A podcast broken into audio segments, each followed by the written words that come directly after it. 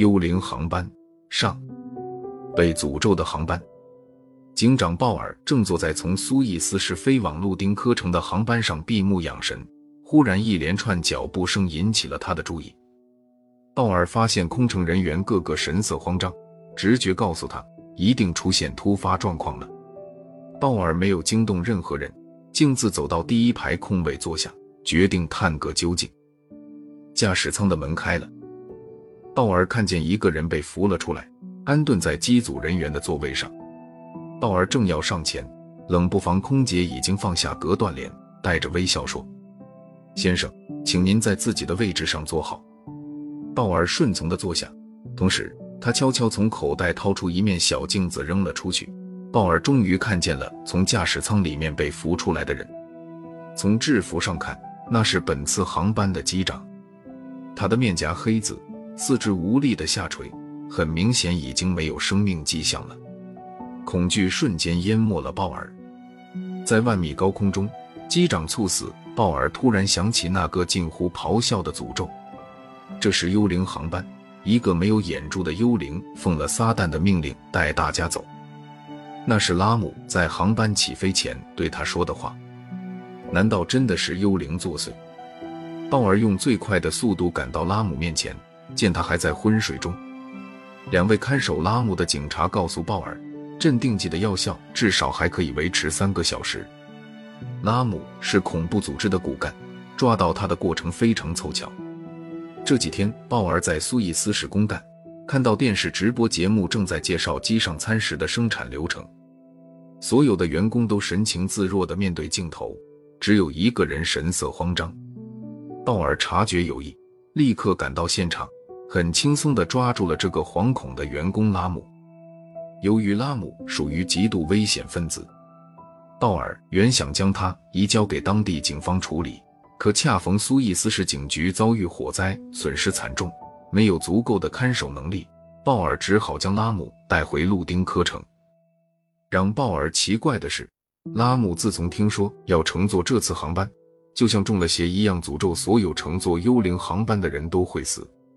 为了不影响其他乘客，鲍尔只好为他注射了镇静剂。既然从拉姆口中无法得出线索，鲍尔只好敲开驾驶舱的门。出示了警官证件，我想你需要我的帮忙。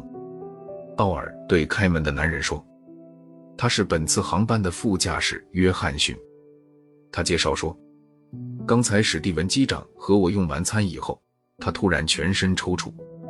我……我……他由于太过惊恐，语气变得不连贯。放松。”鲍尔对着他温和地笑着，心却悬得更高。因为约翰逊脸颊发黑，两眼通红，很明显也中了剧毒。可飞机上缺少医疗设备，要解毒是不可能的任务。鲍尔唯一能做的就是缓解约翰逊的紧张情绪，降低他血液循环的速度，将毒发的时间推后到飞机平稳降落为止。约翰逊告诉鲍尔，目前飞机已经被他通过数字飞行控制系统设置为自动驾驶模式。他可以通过航线飞行数据自动来到路丁科城的机场上空。可是，让飞机沿下滑到着陆的过程必须由飞行员控制。命悬一线，能不能在最近的机场紧急迫降？鲍尔知道目前的位置距离欧宁堡最近，只要二十分钟就可以将飞机落下。约翰逊一边喘气一边摇头，说：“不行，我现在已经没有力气。”重新输入欧宁堡的航线参数了。不过你放心，我一定能坚持到路丁科城。可是毒性在约翰逊身上蔓延的很快，他的意识也时而清醒，时而模糊。鲍尔，约翰逊的呼唤让他突然有种不祥的预感。我现在叫你认这些飞行控制仪器，万一到了路丁科城，我……鲍尔的心一凉。才过去了十分钟。疼痛已经让约翰逊失去了活下去的信心。鲍尔用力摇头说：“你一定会坚持下去的。”约翰逊愠怒道：“为了一百名乘客的生命，你必须学会驾驶飞机。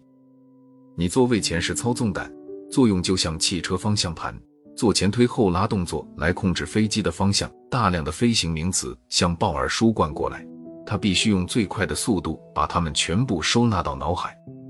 待到一切安静下来的时候，鲍尔回头发现约翰逊已经陷入昏迷。飞机距离路丁科城越来越近，正按照自动驾驶的指引逐步下降。鲍尔全神贯注地盯着这些数字的变动，他两手扶住操纵杆，终于到他力挽狂澜的时候了。突然，前方出现一个没有眼珠的白衣人，正伸出枯枝般的手，指引他向相反的方向。幽灵航班。鲍尔揉了揉眼睛，面前除了大朵的白云，什么都没有。从通讯系统中传来了路丁科城机场航空管制员的声音。在史蒂文机长发生意外以后，约翰逊在第一时间通知了路丁科城机场。现在他们已经做好了万全的准备。鲍尔正要告诉对方自己将代替飞行员操控飞机时，却发现约翰逊不知道什么时候已经苏醒过来，正用虚弱的声音说：“还是我来。”操纵杆很轻，可约翰逊拉动他的时候却拼尽全力。他的身体在微微颤抖，仿佛随时都会倒下去。鲍尔在一旁急得手足无措，他不敢打扰约翰逊，只能看着他燃烧最后一刻生命，来阻止幽灵航班飞向地狱。